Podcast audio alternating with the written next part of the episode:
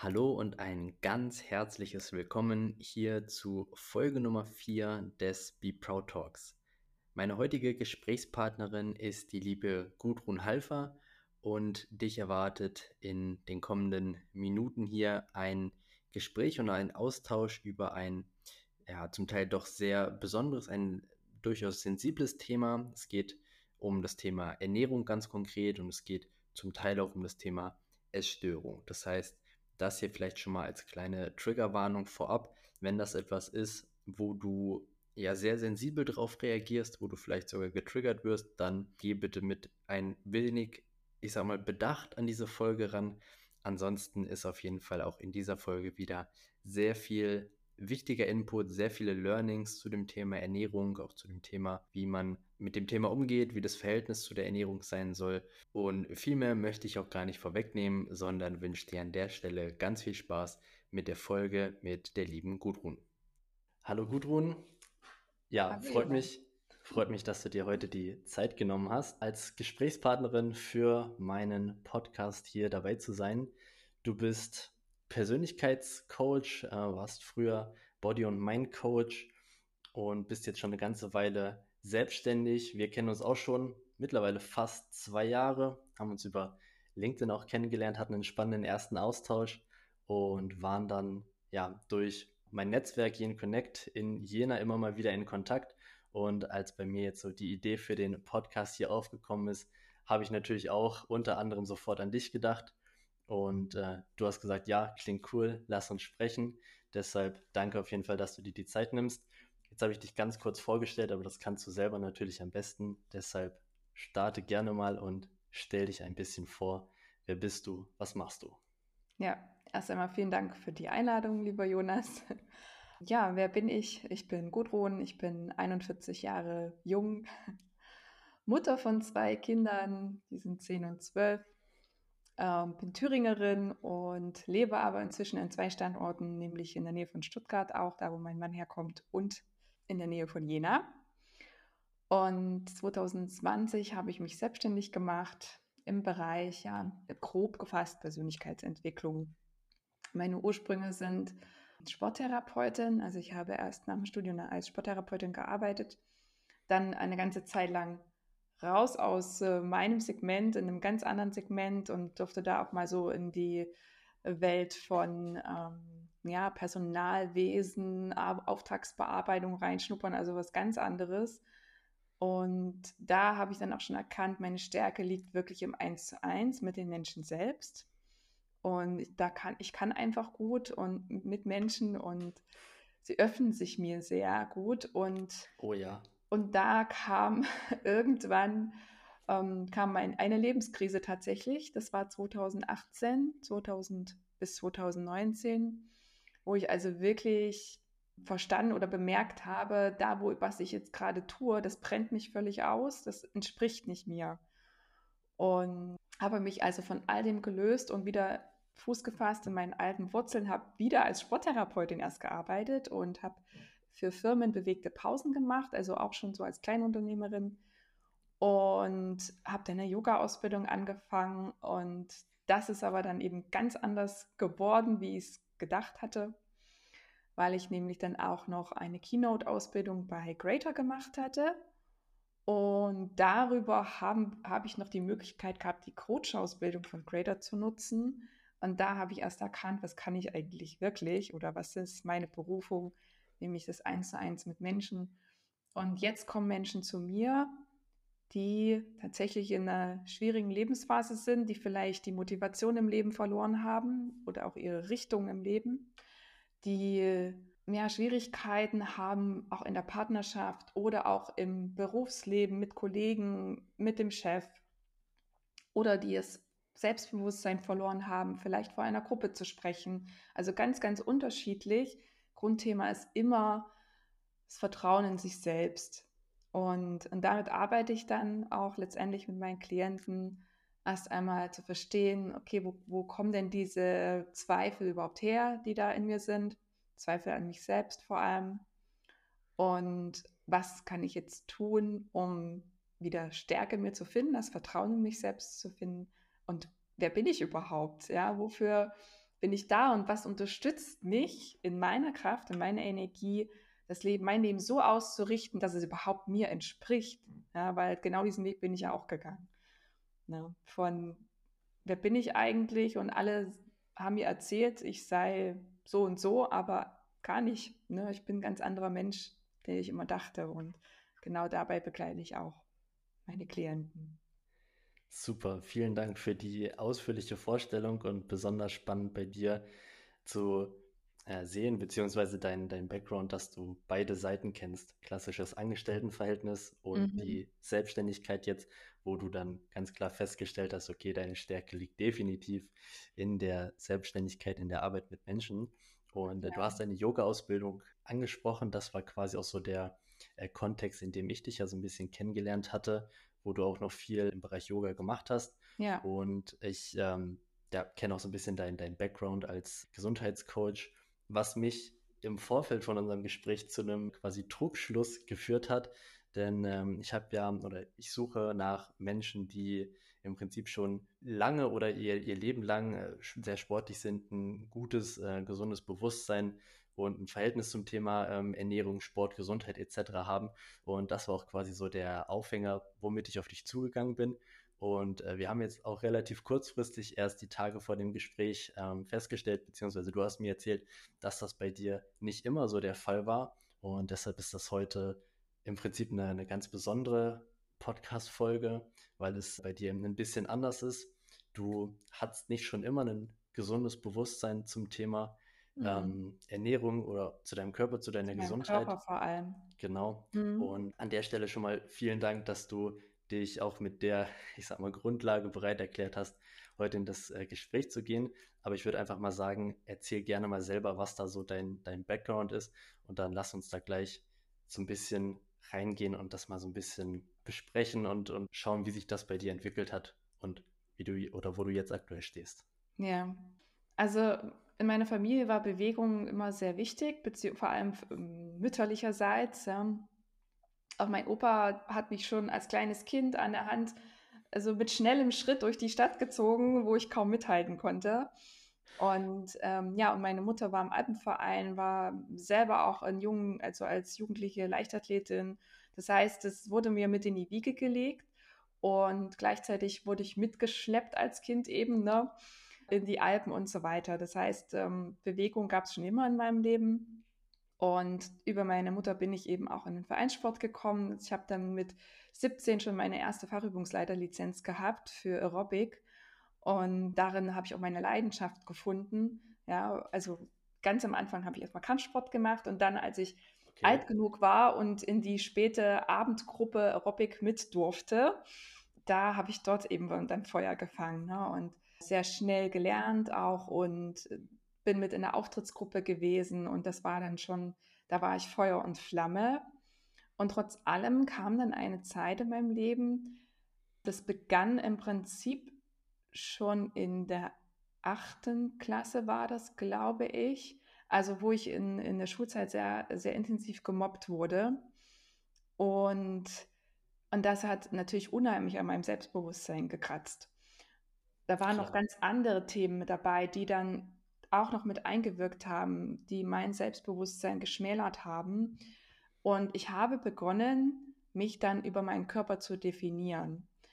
Und ich bin dann um die Abi-Zeit, wo also dieser Stress, dieser Lernstress war, ich habe mir selbst immer sehr viel Druck gemacht, Leistungsdruck, mitzuhalten, mit den anderen, mit den Erwartungen zu entsprechen und so weiter. Und dieser Stress hat mich dann in eine waschechte Essstörung hineinmanövriert. Das heißt, ich habe zwar meinen Sport gemacht, also das heißt, ich habe wirklich äh, jede Woche das Aerobic-Training und nochmal ein zusätzliches Training für die Auftrittsgruppe gehabt. Wir sind einmal in der Woche zum Klettern gewesen mit dem Alpenverein. Und das heißt, da habe ich einen gewissen Halt auch gehabt, weil da war ich anerkannt, wertgeschätzt für mhm. das, was ich tue. Nur in der Schule war es genau anders. Ja, bin ich schon mit Bauchschmerzen in die Schule gegangen, weil ich gedacht habe, okay, was haben sie sich wohl heute wieder für mich einfallen lassen? Ne?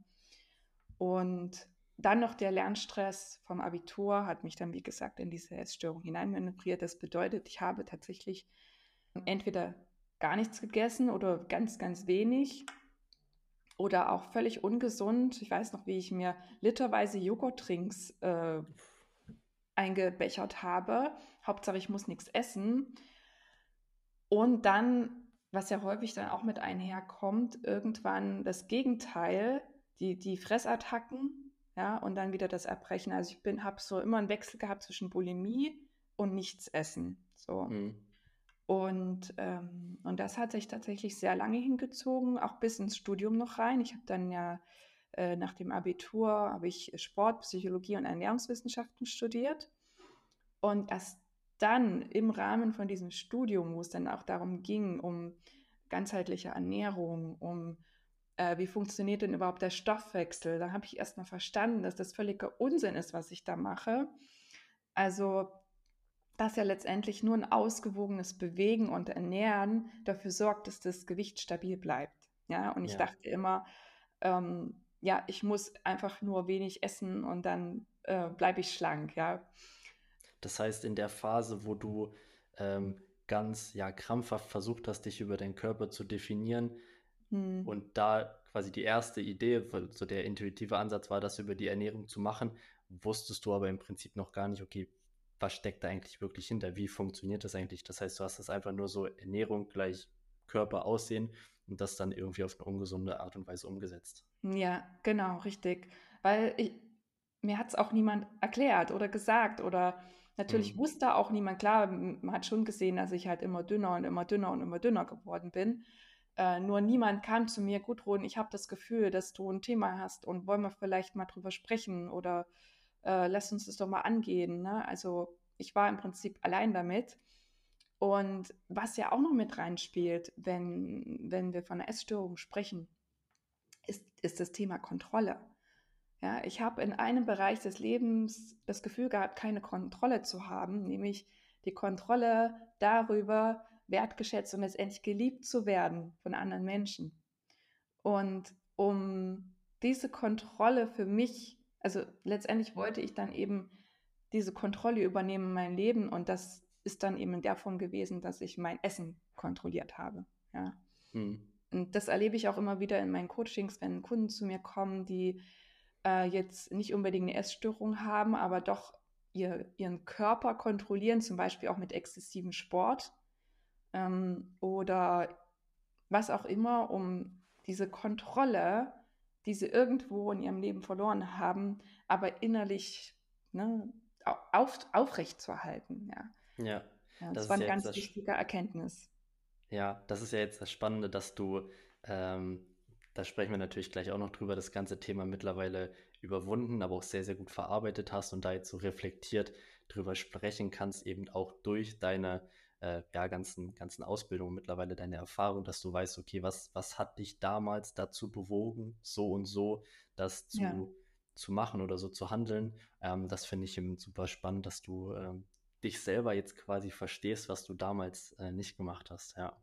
Das heißt, bei dir war dann ein oder so der erste ähm, Schritt zur Besserung damals dann, dass du nach der Schule dann angefangen hast, dich eben inhaltlich mit dem Thema Ernährung auseinanderzusetzen, um zu verstehen, okay, wie funktioniert das eigentlich wirklich? Ja, genau, Wissen, ja. Also als Basis, als ganz wichtige Basis, um auch eine gewisse Sicherheit zu gewinnen. Ne? Und letztendlich alles klar, ich brauche das nur so und so und so machen, ja, und dann ähm, sorge ich erst einmal dafür, klar, was mir da noch wichtig war, mein Gewicht zu halten und gleichzeitig sorge ich dafür, dass mein Körper das bekommt, äh, was er braucht, weil wenn, wenn du ja. über längere Zeit mh, hm, dich ungesund ernährst äh, oder vielleicht gar nichts isst, das zeigt sich einfach in der Haut, in den Haaren, in den Nägeln. Ja, ich habe immer diese ganzen weißen Flecken auf den Fingernägeln gehabt und das zeigt immer von einem Mangel. Und heute habe ich keinen einzigen weißen Fleck mehr. Also, also das ich schaue jetzt gerade mal auf meine Fingernägel, die sehen auch gut aus. Genau, also da hat auch noch die dann irgendwann ähm, meine rein pflanzliche, also vollwertig pflanzliche Ernährung, die ich ja jetzt lebe, auch noch zusätzlich dazu beigetragen. Und ähm, ja, also all diese Zusammenhänge zu verstehen, ist so wichtig. Ja. Und ja. da braucht man jemand an der Seite, der einem das sagt, ja, der einem das ähm, aufzeigt. Und äh, ja, klar, das konnte ich im Studium nutzen oder eben durch Bücher, die ich natürlich auch gewälzt habe. Ja. Ja. Ja, ich finde den, den Ansatz oder den Satz auch ähm, super, weil ich ihn selber sehr, sehr oft nutze, ähm, was der Körper wirklich braucht, um gesund zu sein. Weil wenn man sich mal so die, die heutige moderne Ernährung anschaut, beziehungsweise die, ich sag mal, die, die Diätkultur geht ja häufig ums Thema Abnehmen. Da wird immer ähm, gesagt oder drauf geschaut, okay, was, was darf ich nicht, wo, was sollte ich weglassen, was ist nicht gut für mich. Mhm. Ähm, das suggeriert ja immer direkt diesen Verzichtcharakter, worauf ja niemand Bock hat, verständlicherweise. Deshalb finde ich den Ansatz, umgekehrt zu schauen, okay, in erster Linie, was braucht denn mein Körper überhaupt, um gesund zu sein? Also was, na, ganz, ganz rational auf biologischer Ebene, was braucht der Körper, um gesund zu sein? Und wenn man das abgedeckt hat, dann hat man schon einen gewaltigen Schritt in die richtige Richtung gemacht und ähm, dann funktioniert der Rest schon fast von alleine. Das, ja. Also der, der Ansatz ist, ist mega, genau. Ähm, wie hat sich das dann bei dir, ähm, also deine, dein Verhältnis zum Essen und auch vielleicht zu dir selber durch das dazu gewonnene Wissen entwickelt? Ja, das war auch natürlich ein Prozess, weil ich da ja auch wirklich alleine durchgegangen bin. Also ich habe da nie einen Coach oder so an meine Seite geholt oder habe mich meinem Arzt geöffnet oder so. Ähm, es war letztendlich äh, meine ganz persönliche Reise. Äh, auch, es waren viele Aspekte, die da mit reingespielt haben. Also einmal dann die Erfahrung, als, also auch als Sporttherapeutin, da auch eine Anerkennung und Wertschätzung zu bekommen für mich als Mensch, ja, nicht für meinen Körper, sondern oder, oder was ich, was ich leiste, sondern für mich als Mensch, ja. Das ist ein ganz wichtiger Punkt. Das hat mich einfach innerlich gestärkt. Dann habe ich natürlich auch diese verschiedenen, ähm, habe einfach erkannt, was macht mir Spaß, was brauche ich, um mich auch erfüllt zu fühlen. Äh, wie gesagt, dann eben auch die verschiedenen Ausbildungen, die ich gemacht habe, und es hat mich immer begeistert und gefreut und bist wieder mit Menschen zusammengekommen, die dir ein gutes Gefühl gegeben haben, ja, die dir gesagt haben, Gudrun, boah, du bist so, bist auf einem tollen Weg und das machst du klasse. Und das hat mir sehr geholfen. Und ähm, ja, letztendlich Erfahrung, ja, also ausprobieren. Ähm, wie du schon gesagt hast, was tut mir gut auch, ne? Und ich wusste alles klar, das und das brauche ich, damit mein Körper alles bekommt, was er braucht. Und was schmeckt mir denn überhaupt davon alles? Und ähm, wie kann ich das so auch in meinen Tag integrieren, dass es leicht ist, ja, dass es nicht anstrengend ist, zum Beispiel den Salat zu schnippeln oder so. Und heute ist es für uns, nicht nur für mich, auch für meinen Mann eine Selbstverständlichkeit, äh, täglich frisches Gemüse zu schnippeln. Das ist kein Aufwand mehr für uns, sondern es ist in Fleisch und Blut übergegangen. Ähm, weil es auch einfach Spaß macht, dem Körper was Gutes zu tun, ja. Mega Aussage, ja. Ja, genau. Und weil, weil äh, allein das gibt mir schon ein tolles Gefühl zu wissen, alles klar, das alles, was hier auf meinem Teller liegt, das ist was Frisches ähm, und hat, ist ein Lebens, ein lebendiges Mittel, ein Lebensmittel und kein Todmittel. Und weil letztendlich haben wir ja auch ganz viele lebendige Zellen in unserem Körper und was brauchen die? Natürlich auch was Lebendiges, um ähm, ihre Funktion ausführen zu können. Und ja, also all diese Erfahrung letztendlich hat mich dann zu äh, dahin gebracht, wo ich heute bin. Und ähm, ich würde sagen, das Aller, Allerwichtigste ist wirklich ähm, dieses Commitment zu dir mhm. selbst. Also irgendwann diese Entscheidung zu treffen, äh, wie ich damals, ich bin nicht ein, ich sage mal, eine essgestörte, äh, völlig kraftlose, ähm, von Impulsen, also letztendlich sind es ja nur Impulse, denen ich da gefolgt bin, ne? völlig impulsgesteuert zu handeln, aus einer Angst heraus. Ja, Angst davor, dick zu sein und dadurch Angst davor, abgelehnt zu werden, sondern ich bin ein ganz, ganz anderer Mensch und äh, ich habe diese und jene Talente und Gaben und die kann ich ja nur in die Welt bringen, wenn ich in meiner Kraft bin. Ja, mhm. das war auch das heißt, ein ganz wichtiger Punkt. Ja, es war bei dir quasi ein Commitment oder auch eine ganz bewusste Entscheidung zu sagen, ich möchte nicht der Mensch sein, sondern ich möchte ein anderer Mensch sein oder ein anderer Mensch werden, mit dem ich, weiß nicht, besser klarkomme, den ich, den ich lieber habe oder wie kann man das verstehen? Ja. Ähm, ja, diese, dieses Commitment und diese Entscheidung, aufzuhören, mich selbst zu kritisieren, sondern eben wirklich äh, liebevoll mit mir zu sein und vor allem auch dankbar zu sein für, für die Gaben und Fähigkeiten und so weiter, für der Mensch, der ich bin. Ja, also allein das, mich so anzuerkennen. Und ich weiß, dass ganz, ganz viele Menschen, so wie ich das eben lange auch nicht konnte, das gar nicht wissen. Also, mhm. ne, was macht mich denn überhaupt aus und wie werde ich wahrgenommen? Wie werde ich wirklich wahrgenommen von anderen? Weil das ist ja auch alles nur in meinem Kopf passiert. Ja, der guckt so und so komisch. Oh, irgendwas ist wieder mit mir falsch. Ja, oder der sagt das und das oder der wirkt heute so wütend oder der guckt mich so böse an. Aber letztendlich ist alles nur eine Reflexion von dem, was ich über mich selbst denke. Ja. Und ich habe dann irgendwann entschieden, mich nicht mehr von meiner gestörten Wahrnehmung täuschen zu lassen, sondern mich damit aus, auseinanderzusetzen und immer wieder in der Selbstreflexion zu sein. Alles klar, jetzt kommt wieder dieser Gedanke und ich entscheide mich ganz bewusst für einen liebevollen Gedanken. Ja. ja und dadurch entscheide ich mich für eine ganz andere Ausstrahlung, für ein ganz anderes Wirken. Ja. ja finde ich äh, super interessant, vor allem der, der Gedanke, was du eben gesagt hast. Ähm, man interpretiert ja immer nur äh, das rein, was man selber möchte, in die Art und Weise, wie man von anderen angeschaut wird oder die Blicke, die man kassiert. Man weiß ja in dem Moment nicht, was hat der jetzt wirklich gedacht. Denkt der, oh Richtig. oh Gott, wie sieht die denn aus? Oder wow, ist die wunderschön. Also man kann es vielleicht an Gesichtsausdruck oder sowas versuchen zu deuten, aber man weiß es nie. Und ähm, da habe ich auch einen ganz guten äh, quasi äh, Bezug zu, zu meinem Thema, was ich immer wieder sehr, sehr oft höre, dass ähm, Menschen ähm, ja im Prinzip sich nicht trauen oder ungern ins Fitnessstudio gehen, weil sie eben genau Angst vor diesen, diesen Blicken ja. haben. Und da sage ich immer, ähm, die Leute, die da trainieren und dann dementsprechend vielleicht auch so aussehen, als ob sie das schon länger machen, die scheren sich nicht drum, was du in dem Moment da machst oder vor dich hin trainierst. Die sind mit sich selber beschäftigt. Aber man selber denkt ja. halt, okay, wenn der Blick mich gerade mal streift, dann denkt er, oh Gott, ein Neuling, was macht der denn da? Der weiß ja gar nicht, wie das geht und sowas. Da kann ich aus mhm. eigener Erfahrung sagen, absoluter Blödsinn. Das redet man sich quasi selber nur ein, weil man ja selber von sich denkt, in dieser Situation gerade unbeholfen zu wirken oder es nicht wirklich zu können. Ähm, deshalb da diese quasi das, das Wissen, dass man das selber sich nur äh, einredet und dass das quasi von innen kommt und nicht von außen, ist, glaube ich, auch ein super Ansatz, um in so welchen Situationen dann mit der Prise mehr Selbstbewusstsein dann auch da rauszugehen.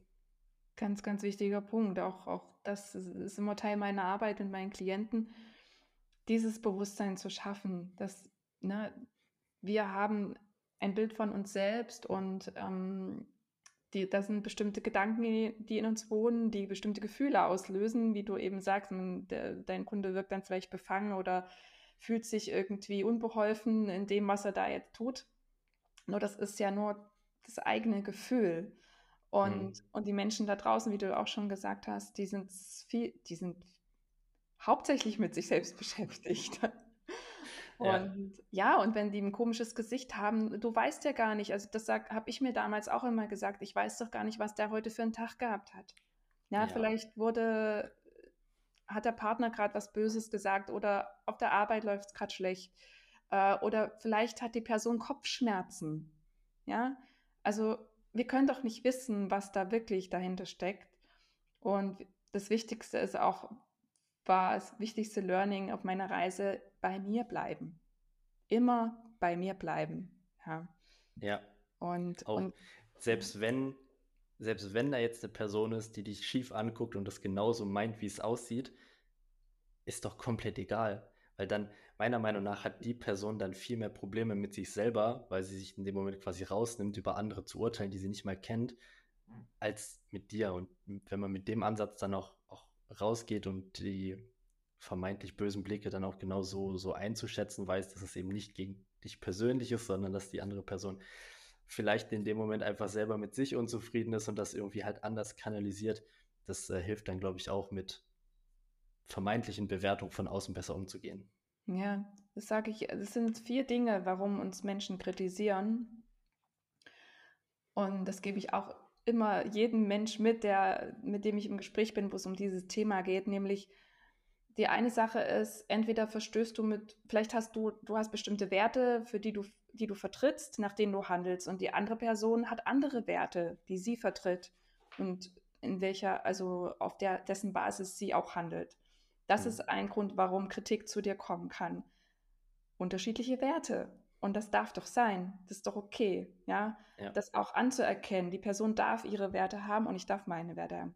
Punkt Nummer zwei, warum eine Kritik entstehen kann, ist, die Person erkennt in mir jetzt zum Beispiel, dass ich mir erlaube, einfach ganz offen über meine Themen zu sprechen. Ja? Und das erlauben sich ganz, ganz wenige Menschen. Und weil sie sich das nicht traut, fühlt sie sich von mir getriggert und kritisiert, kritisiert mich deswegen. Punkt Nummer drei, äh, ein Grund von Kritik ist letztendlich, ähm, dass sie ja, wie du, wie du das selbst gerade angesprochen hast, ähm, dass sie äh, mit sich unzufrieden ist. Jetzt fiel es mir gerade nicht ein. Uh, und, und, und du wirkst glücklich, du wirkst irgendwie frei, ne? Oder du wirkst motiviert. Und diejenige Person ist gerade mega unzufrieden mit sich selbst und fühlt sich dann getriggert, ja. Hm. Und ähm, und der vierte Punkt ist Neid. Also du hast etwas, was die andere Person nicht hat. Das sind die ja. vier Punkte, warum Kritik auf uns einprasseln kann und was ja so mega hilfreich ist zu wissen, diese vier Punkte. Alles klar, das hat alles nicht mit mir zu tun. Das ist genau das, was mir auch gerade als erstes äh, in den Kopf gekommen ist. Das sind alles keine persönlichen Gründe. Das sind alles quasi äußere Umstände, die man ja. sich dann nur eben persönlich nimmt, weil man es halt irgendwie ja falsch einordnet, falsch interpretiert. Ähm, Denke genau. ich, einfach nur die, die vier Punkte so im Hinterkopf zu haben, ist, glaube ich, eine sehr, sehr gute Grundlage, um ähm, ja, da ein bisschen lockerer äh, mit umzugehen, wenn man mal schief angeschaut wird oder vielleicht auch direkt äh, Kritik verbal abbekommt, ähm, das einfach besser einzuordnen, sich nicht so zu Herzen zu nehmen und ja. ganz besonders nicht dann auf Grundlage der Kritik versuchen, sich irgendwie selber zu ändern oder ja, da, damit irgendwie ein, ein Thema, einen Ballast zu haben. Genau, und dieses Anpassen, ne? Wo die, weil oft ist es ja so, dass wir uns dann schlecht fühlen, wenn jemand sich schlecht fühlt. Ne? Und, und, und bestimmte Menschen erlauben sich dann eben nicht mehr so glücklich und frei und voller Freude zu sein, weil sie das Gefühl haben, oh Gott, wenn ich jetzt so bin, dann fühlt sich die andere Person ja wieder schlecht, weil ständig kritisiert sie mich ja oder ständig hat ja. sie so schlechte Laune. Und, und dann unterdrücken Menschen ihr, ihr Licht, sage ich jetzt mal, ne, oder ihre Ausstrahlung, ihr, ihre natürliche Freude, nur damit jemand anders kein schlechtes Gefühl bekommt. Wie schade ist das, ja? Absolut. Wir können doch Vorbild sein. Ja.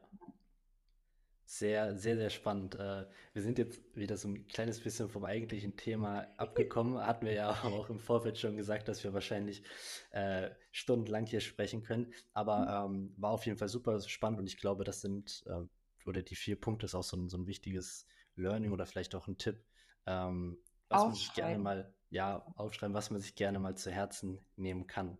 Ähm, ich versuche jetzt mal den Weg wieder so ein bisschen zurückzufinden. ähm, du hast jetzt quasi so ein bisschen erzählt, okay, wie, wie hat sich das bei dir verändert und was hat dir quasi das, das Wissen äh, auch über die Ernährung und das Ausprobieren ähm, geholfen, da eben besser mit umzugehen, beziehungsweise ja auch letztendlich dann rauszukommen aus diesem gestörten ähm, Essverhalten oder aus dieser gestörten auch irgendwo Selbstwahrnehmung. Ähm, mhm. Welches Verhältnis hast du jetzt und heute zu Ernährung, zu deinem Körper, zum Thema Gesundheit? Ja, also Gesundheit ist, ist einer meiner wichtigsten, also mein, meiner Top 5 Werte.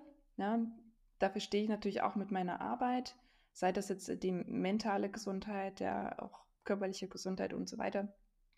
Und für mich ist eine gesunde Ernährung bedeutet für mich äh, Lebendigkeit. Ja, also das heißt, das ist ein, ein ganz natürlicher Bestandteil meines Lebens geworden. Und ich habe meine, meine Routinen gefunden. Also das heißt, ich esse tatsächlich, wenn man das so mal über den Daumen bricht, immer ähnliche Sachen. Also mhm. ich denke mir da nichts Kompliziertes aus, sondern wichtig ist mir, dass es frische Lebensmittel sind. Äh, frisches Obst und Gemüse ist der groß, größte Teil und es macht mir Spaß, ja, diese, das zu genießen, dieses Essen zu genießen. Und ich verbiete mir auch nichts. Und ich verbiete mir auch nicht, wenn ich um elf irgendwie Appetit auf ein Stück Schokolade habe, dann esse ich halt ein Stück Schokolade. Ja. Und weil ich auch inzwischen das Vertrauen in meinen Körper habe und ein intuitives Gespür, wann ist genug. Also ich kann auch mhm. Dinge auf dem Teller liegen lassen, wenn ich spüre, ich bin jetzt satt. Oder ich kann auch mal ähm, nur einen ganz kleinen Salat essen, weil ich zum Beispiel zum Frühstück war, keine Ahnung, wir haben erst um 10 gefrühstückt, dann gibt es halt Mittag nur einen kle kleinen Salat oder es gibt auch mal gar kein Mittagessen. Ich folge meiner Intuition. Ja. Was das würdest heißt, du sagen, ja. wo kommt die Intuition her? Also was ist die Grundlage dafür, die man quasi braucht, um sich so intuitiv ernähren zu können, wie du es jetzt gerade beschrieben hast?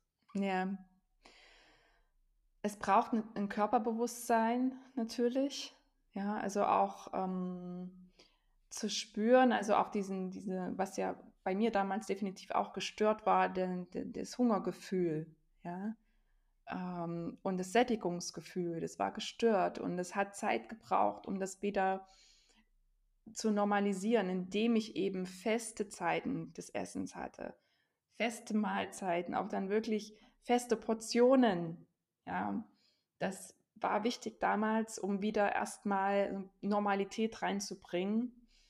Und, und heute würde ich sagen, ich, ja, ich kann, ich spüre einfach in mich hinein und kann genau spüren, bin ich jetzt satt? Und, oder ich kann auch spüren, ist das jetzt ein echter Hunger oder habe ich einfach nur Durst? Also ja. das war auch ein ganz wichtiges Learning für mich, erstmal ganz viel Wasser trinken, bevor ich dem ersten Hungergefühl folge. Und Trinken ist ja sowieso extrem wichtig. Genau, genau. Deswegen, also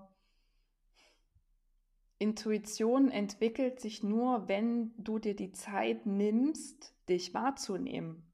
Und mhm. das gelingt ja zum Beispiel auch in einer Meditation oder einfach mal dich kurz hinzusetzen, die Augen zu schließen und in dich hineinzuspüren, dich wahrzunehmen. Ja. Mhm. Zeit, Zeit kann man da ja auch irgendwo gleichsetzen dann mit Erfahrung. Also du brauchst quasi die, die Erfahrung, dass du selber mhm. wahrnimmst, selber erfährst, was Ernährung, Mahlzeiten, Lebensmittel oder bestimmte Ernährungsweisen mit deinem Körper machen. Ne? Du musst quasi, erstmal ja. musst du ähm, erfahren, welche Auswirkungen eine gesunde Ernährung auf den Körper, auf, auf alles auf das Wohlbefinden etc. hat, um daraus quasi für dich Schlussfolgerungen ziehen zu können, okay, wie kann ich das für mich umsetzen? Und meiner Meinung nach gehört auf der anderen Seite aber auch noch das entsprechende Wissen dazu, was aber im Prinzip schon ein Schritt vorher die Grundlage ist, um diese Erfahrung machen zu können. Also, wenn ja. ich meine Frage quasi selber beantworten müsste, was ist quasi die Grundlage für ein intuitives Essen? Ähm, das Wissen, das grundlegende Wissen, wie Ernährung funktioniert plus eben die Erfahrung, die, dann, die man damit gemacht hat über eine gewisse Zeit. Ja. Würdest du da zustimmen? Auf jeden Fall. Und auch, ähm, was für mich auch eine ganz wichtige Erkenntnis äh, äh war, lange Zeit dachte ich ja, wenn man mal so brennt hat, das gehört halt mal dazu. Ja. ja. Nein, gehört es nicht. Keine Und, Krankheit, keine Wehwehchen, keine Schmerzen sind ja, genau, bis zu einem bestimmten Alter selbstverständlich. Und das das erlebe ich leider so, so häufig, dass mhm. ähm, hier und da Rückenschmerzen, hier und da Kopfschmerzen, ja. mal eine Erkältung oder sowas, das wird abgestempelt als, ja, ach, aber das ist doch normal, jeder ist doch mal krank. So. Mhm. Ja, in der Gesellschaft, wenn man sie, die sich anschaut, ist das normal, aber es muss nicht normal sein, weil es geht halt auch ohne. Mhm, genau. Und, und wenn dann eben dazu kommt, okay, wenn ich jetzt hm, eine Erkältung mit leichten Grippesymptomen habe, dann schmeiße ich mir eine Kripostat C rein oder so, ne? Auch, auch das zu erkennen, ähm, jede, jede Erkrankung je, also egal wie leicht oder wie schwer die ist, lädt uns dazu ein, uns selbst zu reflektieren, alles klar. Was geschieht hier gerade in meinem Leben? Wie führe ich gerade mein Leben? Bin ich wirklich ausgeglichen? Ähm, bin ich voller Energie? Habe ich gute Gedanken? Ähm, ja, bin ich sozusagen voller positiver Stimmung und Zufriedenheit oder was ist da wirklich? Weil ja. ohne Grund kommt das nicht. Ohne Grund hat ja der Körper dann in dem Moment ein runterreguliertes Immunsystem. Und wir sind dafür Absolut. verantwortlich. Ja? Absolut. Und kein Arzt und, das schreibe ich und keine Pille. So. Ja. Ja, ja. Mega. Finde ich einen, einen, super guten Satz. Äh, quasi jedes, jede Krankheit ist ein Signal dafür, dass man noch irgendwo was falsch macht, dass man noch irgendwo Defizite hat, dass der Körper sagt, hey, es gibt immer noch Bereiche in deinem Leben, da solltest du mir oder uns zuliebe einfach noch ein bisschen mehr drauf achten, ein bisschen mehr auf dich achten. Finde ich super, ja. schreibe ich so. Ja, auf jeden Fall.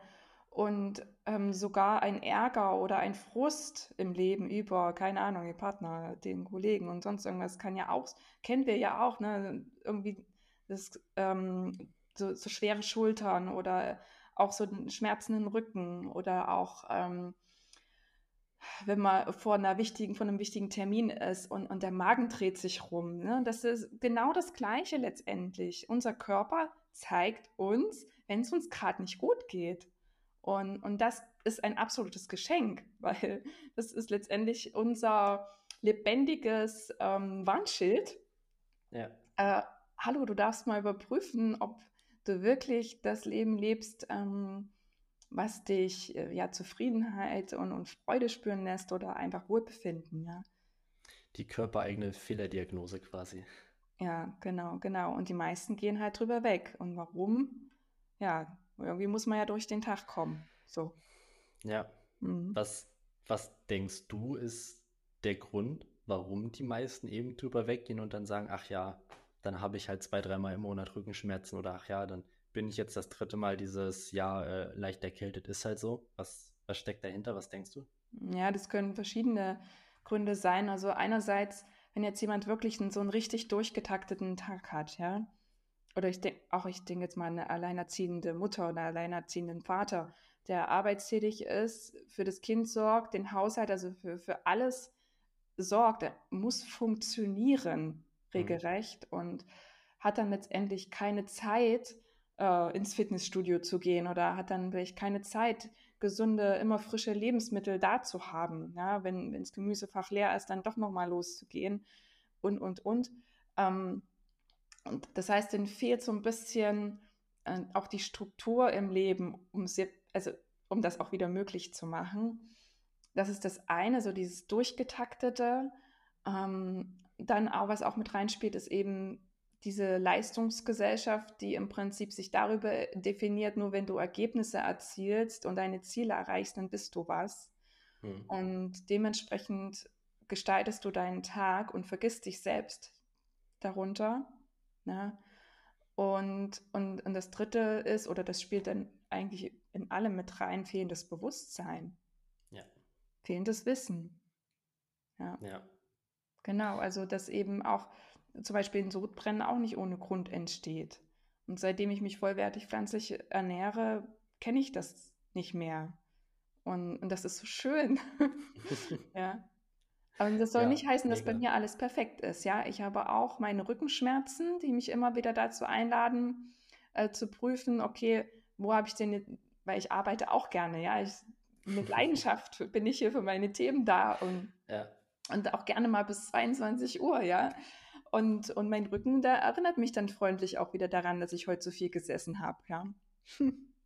Aber das dann richtig einordnen zu können und äh, genau. entsprechend zu wissen, okay, was kann ich denn dagegen machen oder was kann genau. ich vorher schon machen, damit es nicht auftritt, ähm, ist eine super Grundlage, um sich dann oder um quasi dann selber einschätzen zu können, okay, gehe ich heute das Risiko ein, noch drei Stunden länger zu sitzen oder ja. breche ich ab, aber allein diese, diese, das, das grundlegende Wissen, was man ja quasi dann für diese bewusste Entscheidung braucht, ähm, ist ja das, was meiner Erfahrung nach ähm, oft fehlt. Aber jetzt hast du genau. quasi super die Überleitung äh, gebaut. Ähm, du bist selbstständig, du hast äh, eigenes Coaching, du hast Kunden, du arbeitest auch gerne mal bis 22 Uhr, wie du gesagt hast. Mhm. Ähm, was bedeutet in dem Kontext denn für dich Bewegung und, und Ernährung? Also welche Rolle spielt das jetzt in deinem, in deinem Berufsalltag? Ähm, genau. Ja, also Ernährung bedeutet für mich bewusste Pause dann sogar. Ne? Also ich mhm. nutze das Kochen ähm, an sich und das Essen an sich als Momente der Achtsamkeit. Momente des jetzt ist mal alles im Außen egal und auch die Arbeit ist egal. So, es ist jetzt ein Moment für mich. Das ist schon mal das Geschenk auch. Ne? Ja. Ähm, ich kann, es ist ja auch so wichtig, so eine Abwechslung zu haben. Also für mich ist das essentiell wichtig, ähm, nicht immer eine und die gleiche Sache zu machen und auch mal Dinge zu machen, wo ich im Flow bin, wo das Gehirn eben nicht rattert, sondern wo das Gehirn mal Pause hat, weil das ja auch die Momente sind, wo uns die besten Ideen kommen. Und mir kommen beim Kochen die besten Ideen, mir kommen beim Meditieren die besten Ideen. Also so in Stille meditieren gelingt mir dann meistens nicht, weil so viele Ideen entstehen. Ähm, und auch beim Sport, genau das Gleiche. Da bin ich im Flow, da bin ich nicht, ähm, im, hin, renne ich nicht irgendeinem bestimmten Ziel hinterher oder einer bestimmten Aufgabe, sondern natürlich habe ich auch einen Sport gewählt, der mir Spaß macht. Ich bin im Flow und, äh, und ich spüre mich. Ich schule darüber ja auch wieder meine Körperwahrnehmung. Da sind mhm. wir auch wieder bei dem Thema, ne? also wie, wie kann ich denn das überhaupt wahrnehmen, wenn es mir nicht gut geht oder was ich brauche. Und das kann ich durch Sport vor allem, durch Bewegung vor allem schulen. Also nochmal zusammengefasst, ich habe damit Pause, ja. ja. Achtsamkeit, ich bin bei, ich bin bei mir ne? und gleichzeitig tue ich mir auch noch was Gutes. Und das fühlt sich einfach großartig an. Manchmal ist es auch eine Überwindung, sich von meinem Blogartikel zu lösen, weil der ja auch Spaß macht und zu sagen, nee, jetzt rolle ich aber die Matte aus, ja, und gönne mir die Pause, ist manchmal auch eine Überwindung. Und wenn man das dann, wenn man dann dabei ist, macht es einfach auch Spaß, ne? Und, und es ist doch schade, wenn man dann diesen, diesen ersten Impuls nachgibt und sagt, ach komm, jetzt schreibst du das noch zu Ende und am Ende rollst du die Matte doch nicht aus. Doch ja. so jammerschade. Ja. ja der, der typische erste Schritt, der gegangen werden muss, um dann festzustellen, dass es auf der einen Seite ja doch gar nicht so schlimm ist, äh, aber mhm. hinterher dann auf jeden Fall sehr, sehr gut tut. Ähm, jetzt hast du was gesagt, was vielleicht dem einen oder anderen nicht so verständlich ist oder wo, wo man vielleicht nochmal nachfragen müsste. Du hast gesagt, ähm, du nutzt Kochen und, und Ernährung als quasi Pause, wo du im Flow bist, was automatisch funktioniert. Jetzt mhm. kann ich aus meiner Erfahrung aber sagen, dass für viele das Thema Mahlzeiten vorbereiten, kochen, essen, mhm. alles andere als ein Automatismus ist, alles andere als ein Flow, sondern eher noch zusätzlicher Druck. Ja. Das heißt, wenn ich jetzt quasi mal selber daraus schlussfolgere, ähm, ist für dich auch ein wichtiger Bestandteil, dass du bei der ähm, Ernährung, beim Thema Kochen, Essen etc. auch einfach feste Gewohnheiten, feste Routinen hast, die dann einfach greifen, die du ohne großartiges Nachdenken, ohne Aufwand umsetzen kannst. Richtig, genau. Also mein Frühstück sieht tatsächlich immer gleich aus, ja. Ich schnippe mir einen halben Apfel, eine halbe Banane, eine Mandarine oder und vielleicht noch eine halbe Kiwi, also das, was auch da ist. Dann, dann hacke ich Nüsse. Das sind auch immer die gleichen, also Walnüsse, Mandeln und ähm, äh, Leinsamen kommen noch mit rein, äh, Pekannüsse. Und dann mache ich mir total gerne noch Zimt drüber und dann noch meine meine Flocken, ne, also je nachdem, was ich da habe, Dinkelflocken oder was weiß ich. Und dann kommt da mein Kokosjoghurt dazu oder mein, äh, meine Hafermilch. Fertig. So. Und das ist immer das Gleiche, außer am Wochenende, da gibt es Brötchen mit Marmelade und einer veganen Nougatcreme. Okay. So. ne, aber in der Woche ist das für mich eben, und das kann man auch super vorbereiten. Ja. ja. Also auch am Tag zuvor, wenn man früh jetzt nicht die Zeit hat, das Schnipseln, dann, dann äh, mache ich das am Abend zuvor unterschreibe ich so komplett. Also ist bei mir nicht anders und ist auch so der Frühstück ist immer so das Erste, was ich äh, im Coaching mit meinen Kunden angehe, weil es bei den allermeisten zumindest werktags fünf Tage die Woche gleich aussieht. Das heißt, es ist das Einfachste, wo man direkt eine super Basis schaffen kann. Häufig sieht es halt gleich aus, aber eher weniger optimal. Ne? Da geht es dann halt darum zu schauen, okay, wie kann man das gleiche Frühstück jeden Tag möglichst op optimal für den, für den Tag, für die Gesundheit etc. strukturieren. Ähm, ja. Aber es zeigt, oder also worauf ich quasi hinaus will, ist das Thema Gewohnheiten und Thema Konstanten, was oh ja. äh, einem vor allem am Anfang super hilft, wenn man quasi aus dem, aus der Situation rauskommt. Keine Ahnung, wie das mit der Ernährung funktioniert, aber ich habe ja ein Ziel vor Augen hinzu, okay, ich habe ganz genau verstanden, wie es funktioniert, worauf ich achten muss. Ich habe die Erfahrung gemacht und da helfen mir eben Konstanten am Anfang super weiter, weil ne, dann kommt man genau in diesen, in diesen Flow oder in diese Situation, wie du gesagt hast. Ich muss mir jetzt keine Gedanken drüber machen. Ich weiß, was es gibt. Oder im besten Fall ist es schon vorbereitet, wo man dann auch einfach super viel Zeit spart. Ja.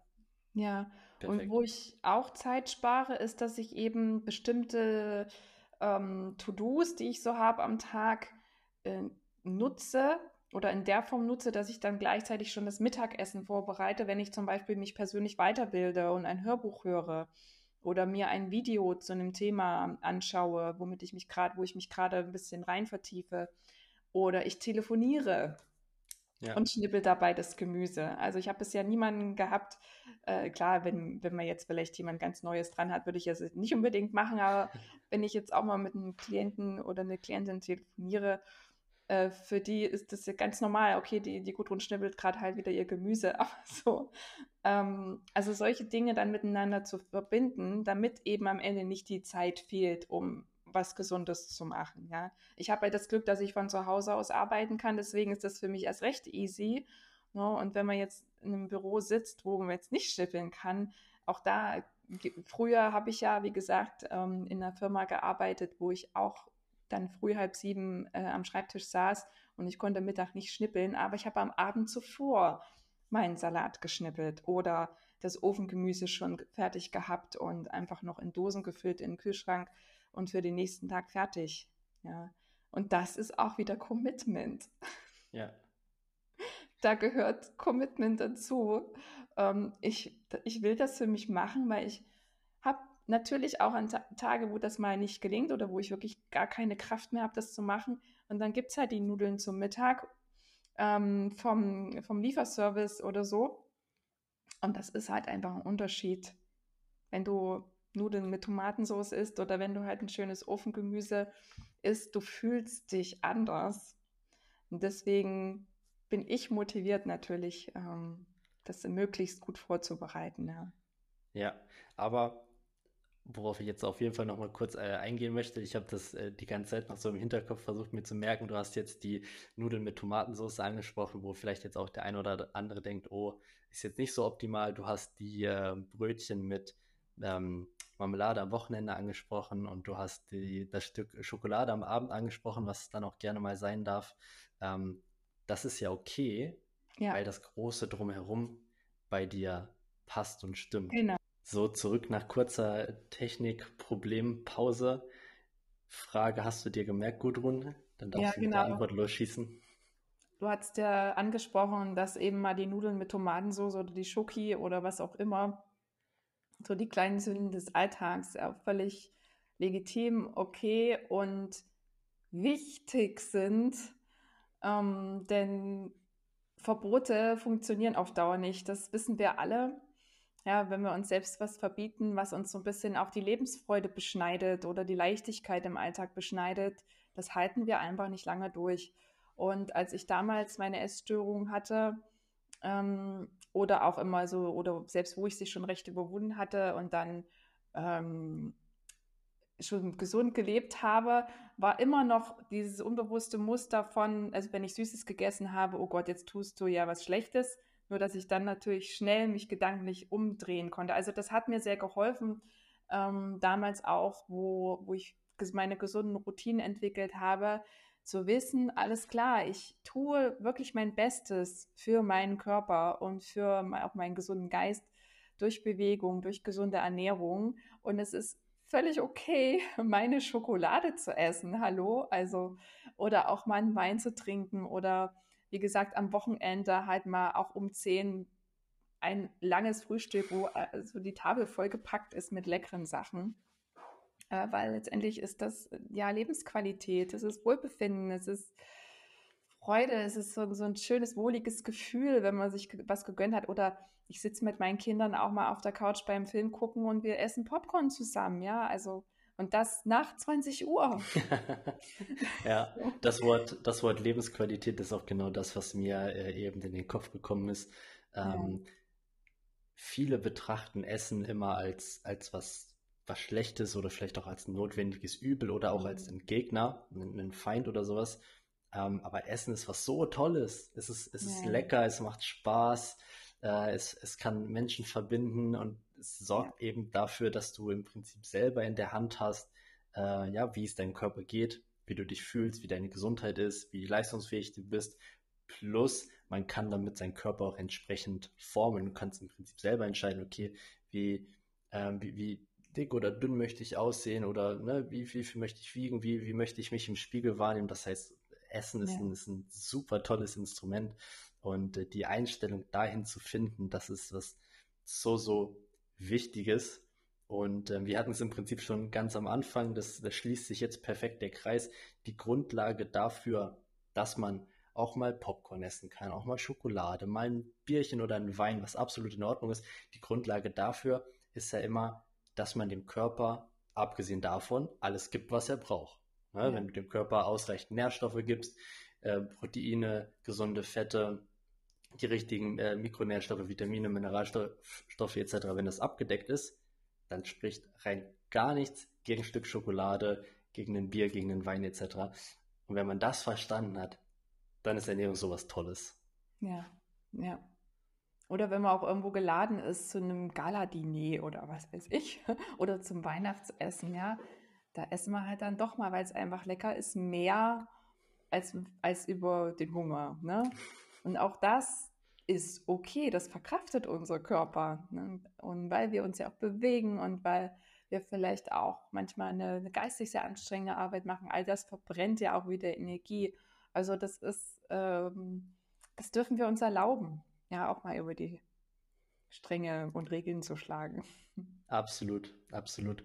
So, jetzt würde ich abschließend gerne nochmal ein bisschen auf das Thema ähm, ja, Essstörung zurückkommen, weil ich mit dir jetzt im Prinzip die, die Expertin hier vor mir habe und ähm, daraus versuchen, vielleicht noch so ein bisschen was an, an, an Tipps oder auch Mehrwert für ähm, Menschen ja, daraus zu machen, die vielleicht ähnliche Probleme haben. Deshalb würde ich mhm. dich an der Stelle nochmal bitten, ähm, was sind so deine Tipps oder Empfehlungen, wie man mit so einem Thema am besten umgehen kann. Du hast es ja selber am eigenen Leib erfahren, die schlechten und die guten Seiten. Du hast es selber daraus geschaffen, hast jetzt durch deine Ausbildung, durch deine Qualifikation auch quasi das nötige Background-Wissen, um deinen Weg dahin bewerten zu können.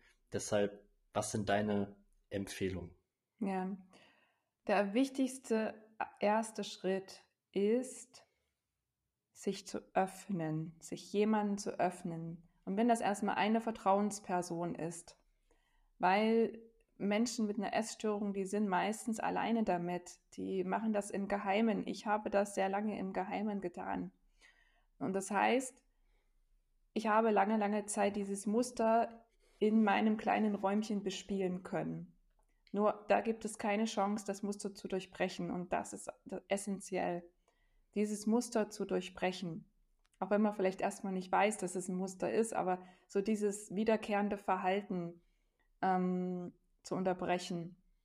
Und der erste Schritt ist schon mal, sich mit jemandem darüber auszutauschen, sich zu öffnen, dass dann, sage ich mal, jemand Liebesvolles mit an, an deiner Seite ist, der nachfragt, ja, wie geht es dir denn und wie läuft es denn gerade und ähm, erzähl doch mal, was passiert denn da? Warum, macht denn, warum machst du das, ja?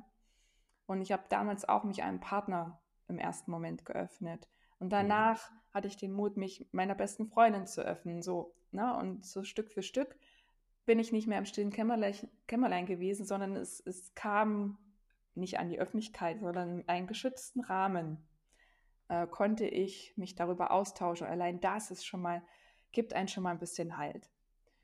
Und dann ist der, der nächste Schritt natürlich Bewusstsein zu schaffen. Ja, also warum tue ich das hier überhaupt? Heute kann ich eben aufgrund von viel Selbstreflexion oder auch der Arbeit mit mir selbst ähm, ganz selbstreflektiert darüber sprechen, auch warum das alles so war, weil ich die ganzen Hintergründe verstanden habe.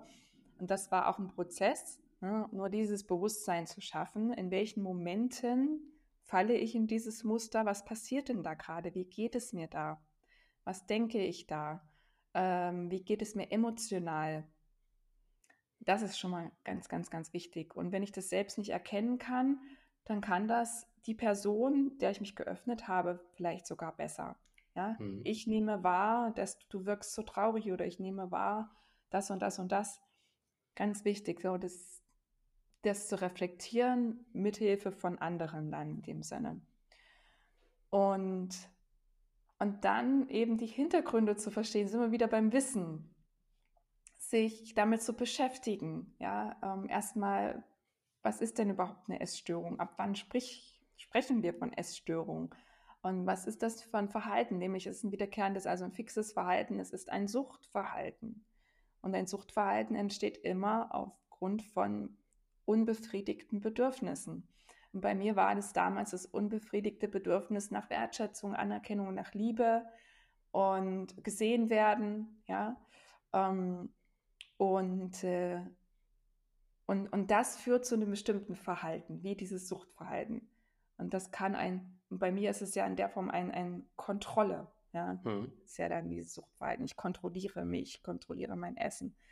Und, und sobald dieses Bewusstsein da ist, kann ich dann eben in den Momenten, wo ich wieder merke, ähm, mir geht es schlecht und ich will wieder in dieses Muster rein, kann ich ja dann diese Grenze setzen oder kann ich dieses Muster unterbrechen oder kann dann meine Vertrauensperson anrufen. Du, mir geht, ich merke gerade wieder, es geht gleich wieder los. Ja.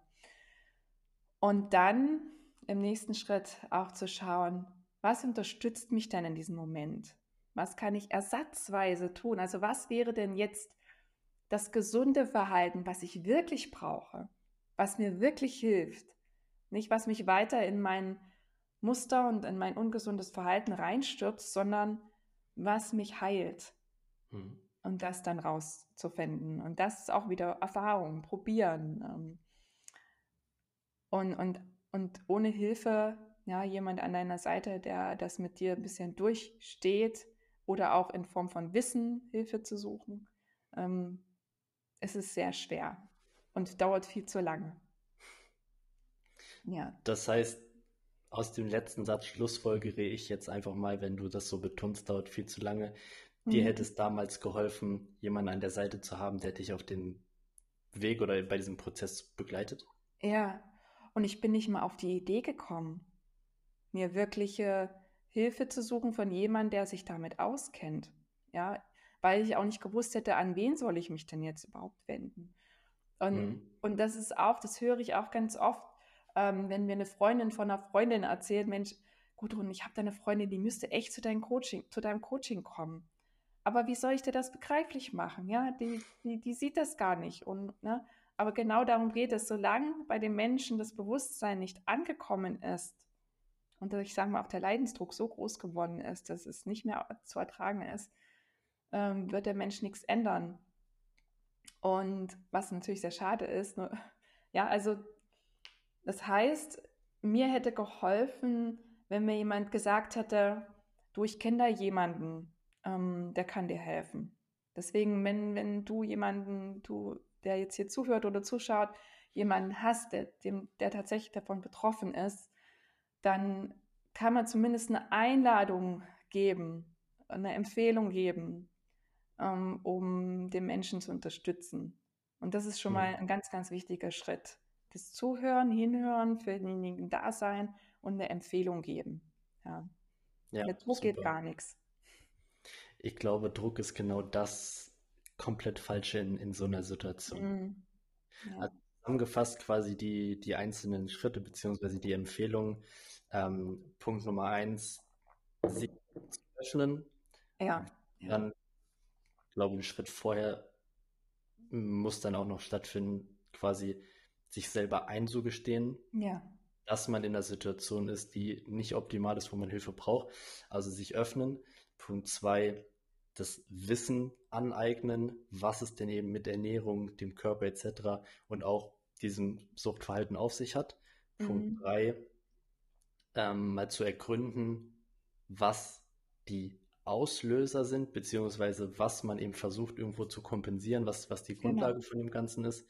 Ja. Und ähm, Punkt vier dann im Prinzip, ja, alternative Kompensationsmechanismen finden. Also nicht das Essen ähm, als Kompensation für ein schlechtes Gefühl oder eine Mhm. negative Situation zu nutzen, sondern andere Dinge zu nutzen, die einem ein gutes Gefühl geben. Habe ich das so Genau. richtig zusammengefasst? Genau, also am Ende auch, auch zu erkennen, dass Sucht, dieses Suchtverhalten oder dieses Essverhalten ist eine Bewältigungsstrategie von vor allem emotionalen ähm, Zuständen, die wir da so in uns haben. Und stattdessen eben gesunde Strategien äh, ins Mhm. Leben zu bringen. Ja. Perfekt, okay.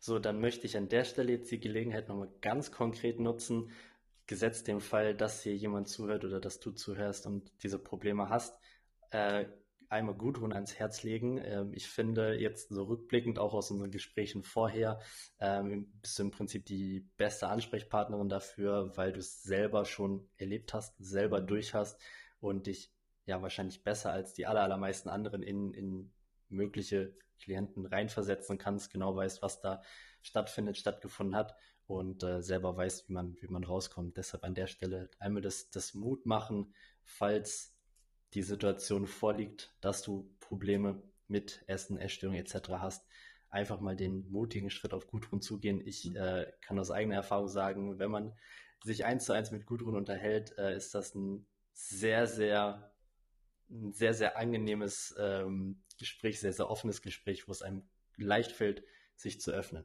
Genau. Dankeschön, Jonas. Sehr gerne. Ja. Ja, super. Dann würde ich an der Stelle äh, so langsam zum Ende kommen. Eine Frage habe ich noch, die ich quasi jedem meiner Gesprächspartner am Ende vom Podcast stelle. Was ist dein Be Proud Moment? Ne? Be Proud ist meine Marke. Ich nutze ganz oft den Hashtag Be Proud of Yourself. Gibt es in deinem Leben ein oder vielleicht auch mehrere Momente, wo du sagst, ja, da bin ich super stolz drauf, dass ich das erreicht habe, das überwunden habe, wie auch immer? Ja. Ähm, besonderen Stolz oder auch äh, Erfolg in mir spüre ich, wenn, ähm, wenn Menschen mit mir den Moment der Erkenntnis erleben. Also wenn sie mit mir endlich eine Tür öffnen konnten zu sich selbst. Das heißt, ähm, ja, letztendlich eine, eine Entscheidung für sich getroffen haben. So, ich möchte jetzt, ich möchte jetzt mein Leben erfüllt und glücklich und zufrieden und im Wohlbefinden gestalten. Und vor allem, ich habe jetzt endlich den Schlüssel dafür. Ja. Und den finden sie in sich selbst. Also ich gebe denen nicht den Schlüssel, sondern das Spannende ist ja immer, oh warum habe ich das bisher noch nicht gesehen? Und das ist so ein schöner Moment, ähm, dieses Strahlen in den Gesichtern zu sehen. Ja. Und dass ich allein durch meine Präsenz schon ähm, dazu beitragen durfte. Ja, und ich bin natürlich stolz auf mich, ja, dass ich durch ziemlich ähm, schwere Lebensphasen durchgegangen bin und doch in mir immer gespürt habe, da, da, da wartet was auf mich. Also auch bin stolz auf mich dran geblieben zu sein und auch den, ich hatte, dass ich den Mut hatte, auch mit meiner Geschichte rauszugehen. Darauf bin ich auch stolz, weil wir letztendlich mit unserer Geschichte, mit dem, was wir tun, andere inspirieren und motivieren können. Und das möchte ich auch jedem, jedem mitgeben. Also wenn ihr wirklich schon etwas überwunden habt, seid ihr ein wunder, wunderbares Vorbild ähm, ja, für andere und, und, sie letztendlich dabei unterstützen könnt, ebenso äh, ihr Leben glücklich zu gestalten. Ja. Perfekt. Mit dieser Message oder diese Message möchte ich dann am Ende auch einfach so stehen lassen. Die unterschreibe ich auch komplett. Und äh, den Mut und deine Offenheit und auch deine Bereitschaft, heute mit mir über das Thema zu sprechen, möchte ich auch nochmal honorieren. Ähm, ist in meinen Augen alles andere als selbstverständlich, über so ein privates Thema so, so öffentlich zu sprechen. Deshalb vielen Dank dafür und vielen Dank für deine Zeit.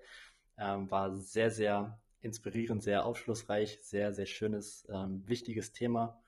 Und ja, danke, dass du dabei warst. Ich danke dir und danke allen Zuschauern und Zuhörern für das Interesse.